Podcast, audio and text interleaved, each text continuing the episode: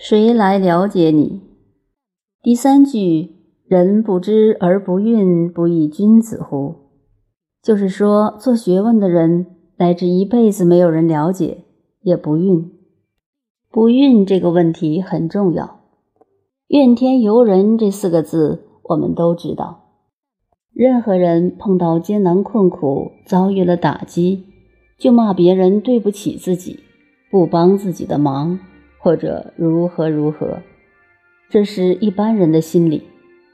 严重的连对天都怨，而怨就包括了怨天尤人。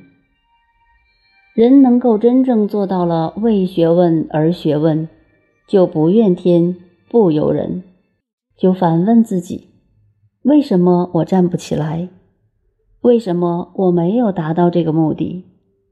是自己的学问修养做法种种的问题，自己痛彻反省，自己内心里并不蕴藏怨天尤人的念头。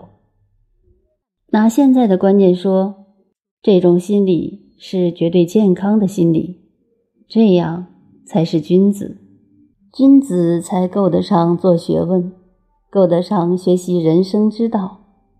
拿现代的新观念来讲。就是讲究人生哲学的开始。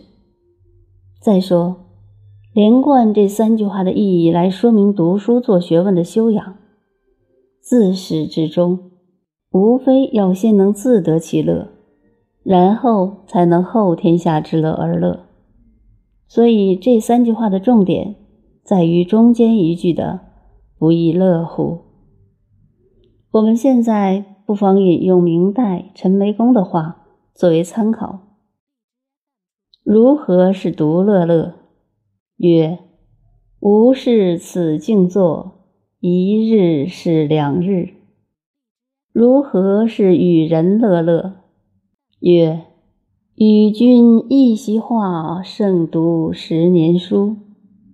如何是众乐乐？曰。”此中空洞原无物，何止容清数百人？有此胸襟，有此气度，也自然可以做到人不知而不愠了。不然，知识愈多，地位愈高，既不能忘形得意，也不能忘形失意，那便成为直到天文最高处，不能容物，只容身了。